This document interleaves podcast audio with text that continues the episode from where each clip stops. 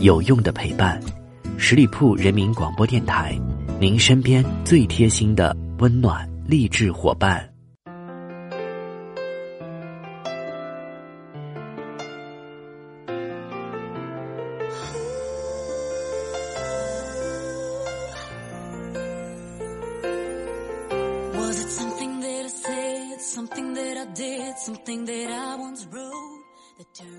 Hello，我各位亲爱的耳朵们，欢迎你们继续停留到十里铺人民广播电台的精彩节目。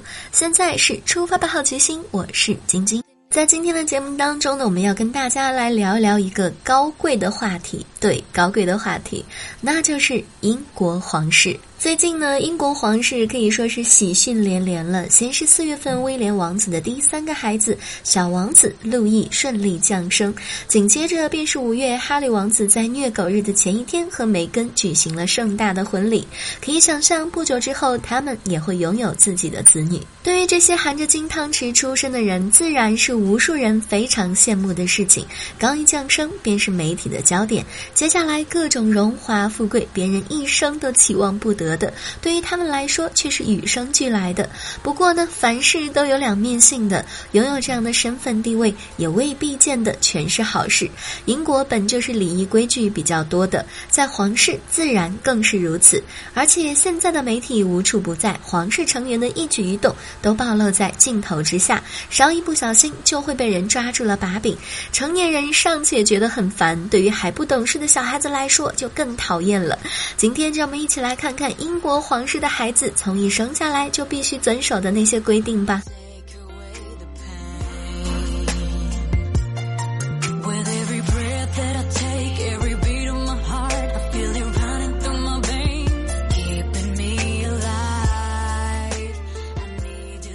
一个规定，皇室的男孩在八岁以前都必须要穿短裤。天气冷，想来条长裤保暖御寒，不可能的，这辈子都不可能的。英国的两位小王子乔治和路易目前还没有这个权利了，因为童年的男孩穿短裤是一种身份地位的象征，如果穿长裤呢，就会显得特别的土，所以这在皇室当然是不可以被接受的。这个穿短裤的传统可能源于西欧的一个旧例，那个时候呢，小男孩。而是需要穿裙子的。等到年纪稍长一些的时候，会在正式的仪式上接受自己的第一条长裤，作为从婴儿期到少年期的跨越标志。于是上身绒衣，下身短裤，宝宝心里的苦，你们真的懂吗？第二个规定，皇室家族的成员是禁止吃甲壳类的水产的。说到这一句，我第一个想到的就是小龙虾。据说在白金汉宫当中的饮食里面，必定是不会出现大蒜，也没有土豆、米饭或者是意面之类的食品。这是因为女王并不喜欢它们的味道，真的是一脸的嫌弃。如果是外出就餐的话呢，孩子们还是可以吃这些东西的。然而甲壳类水产则是无论如何都会被完全禁止的，因为。相比于其他的食物，它们造成食品中毒的可能性更加的高，比如巨生蚝呀、法式的牡蛎浓汤、奶油的扇贝意面等等的，听得都要流口水了。这些孩子们到底要错过多少的美食呢？想想他们看着这样的一些美食，难道他们真的不馋吗？不馋吗？难道真的不馋吗？第三个规定，禁食包装食品，也就是完全不能够吃带包装的食品，不能吃生蚝、牡蛎也就算了，馋了，比如说来包薯片呀，包颗糖果，点个披萨外卖总可以吧？对不起。这种事情在皇家也是禁止的。据皇家的厨师证实，英国皇家一向很看重生态有机的食品。女王对于不环保的包装更是深恶痛绝，因此皇室的孩子吃的东西一向是以绿色的蔬菜为主。无论你爱吃还是不爱吃。不过到了凯特那里，事情还是有一些转变的。毕竟是平民的出身，凯特很自然的会馋一些，比如披萨、汉堡啦、爆米花啦、冰激凌、蛋糕啦、外卖咖喱等等的。所以。在偶尔关起门没有人注意的时候，凯特也会对自己和孩子稍有放松。然而，在公共场合，他依然是会极其小心的，避免做出任何有伤皇家尊严或者礼仪的饮食行为。如果你尝过英国美味到极致的奶油甜甜圈，一定会为小王子、小公主感到三秒钟的遗憾。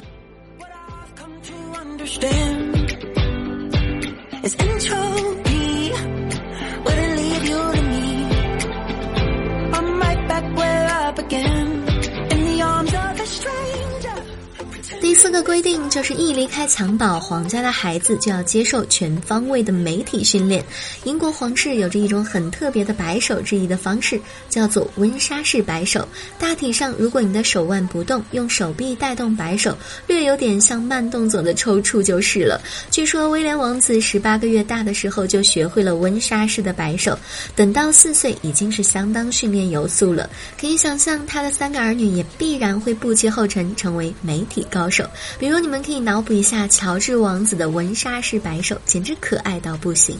第五个规定是不允许签名或者自拍。英国皇室的人是不可以有私人的公众社交账号的，比如 Facebook、Twitter 或者是 Instagram 的主页，不可以发自拍照，也不可以到处给人签名，这些都是违反皇室礼仪规则的。不过换个角度想想，如果你在公共场合的一举一动都已经被人照下，并且发在了各种媒体账号上，甚至还被做成了表情包，还需要发什么自拍呀？不用签。名更是省心省力了，且有官方理由当挡箭牌，简直不能太赞。第六个规定，皇室继承人是不可以同机旅行的。放假了外出旅行可以，但是不能跟爸爸或者是兄弟坐同一班飞机去。大多数的人对于坐飞机都或多或少有一点的恐惧感，英国皇室也不例外。况且在过去很长的时间里，飞机旅行也确实包含了一些不安全的因素，所以这条规矩是为了避免出现后继无人的情况。不过，随着飞机旅行越来越安全，女王也有所放宽，比如。二零一四年，威廉王子和凯特前往澳大利亚，年幼的乔治便被获准同机旅行。但是等到乔治长到十二岁，就必须独自坐飞机了。第七个自然的皇室要求孩子们必须学会多国语言。我们为了升学考试不得不学英语，而英国的皇家孩子也必须学会两到三种外语，也是没得选择的。皇家成员经常要出国，如果能用当地的语言和人们进行交流，哪怕并不是很流利，也会足以增加好感度。所以从年纪很小的时候，他们就会开始外语学习。比如现在小乔治已经会用西班牙数数了。说到这里，我们想到了特朗普的孙女已经开始会背中文诗了。威廉王子，你要不然也考虑一下吧。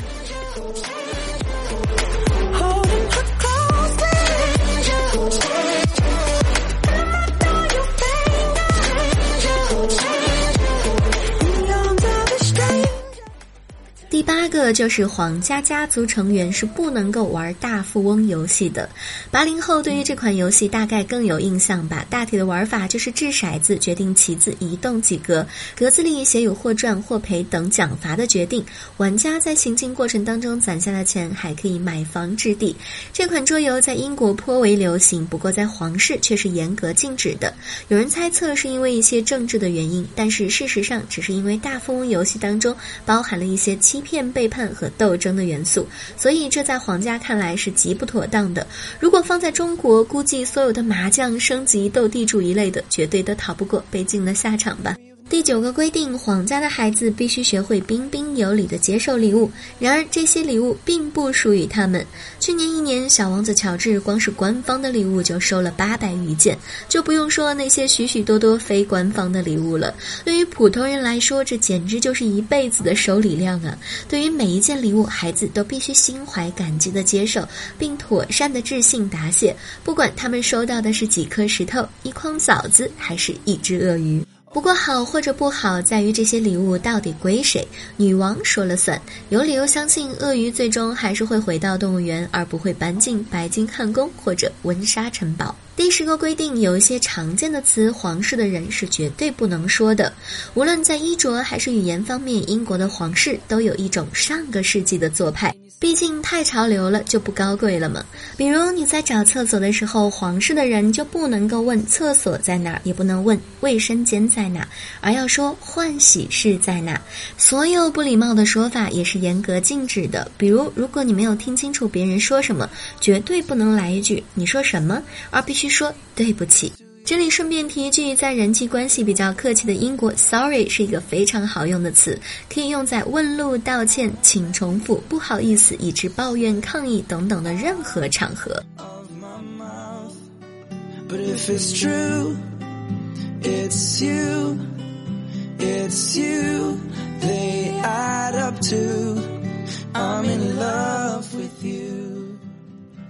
第十一个规定是，当女王放下刀叉的时候，所有人必须停止进食。如果你哄过孩子，一定知道让孩子准时吃好饭得有多难。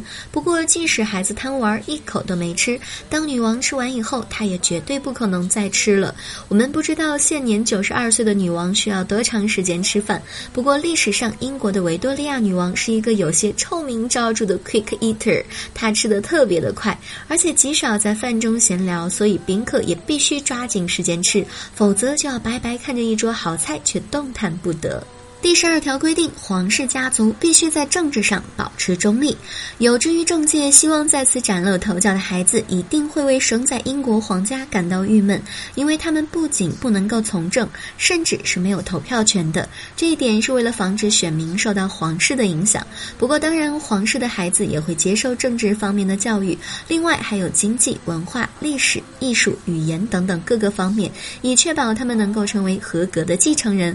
过去，皇室孩子。自是接受家庭教育的，而现在多是送到高端的私立学校，比如众所周知的伊顿公学，和其他的贵族子弟一起接受世俗的教育。不管规矩多少，身为皇室子弟总还是一大幸事。毕竟规定这些东西，一旦习惯成自然，也就不觉得怎么样了。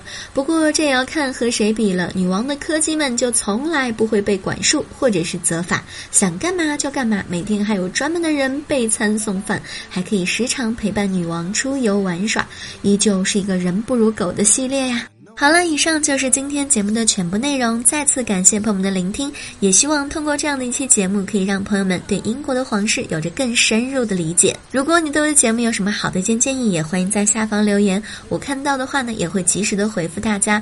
同时，也需要朋友们来继续关注我们十里铺人民广播电台的微信公众号，每一天都会有精彩的内容分享给大家。好了，周末愉快，我们下个周五再会吧，拜拜。It's It's you, They add up to. 本期节目由十里铺人民广播电台制作播出。了解更多的资讯，请关注十里铺人民广播电台的公众微信和新浪、腾讯的官方微博。感谢收听，我们明天再见。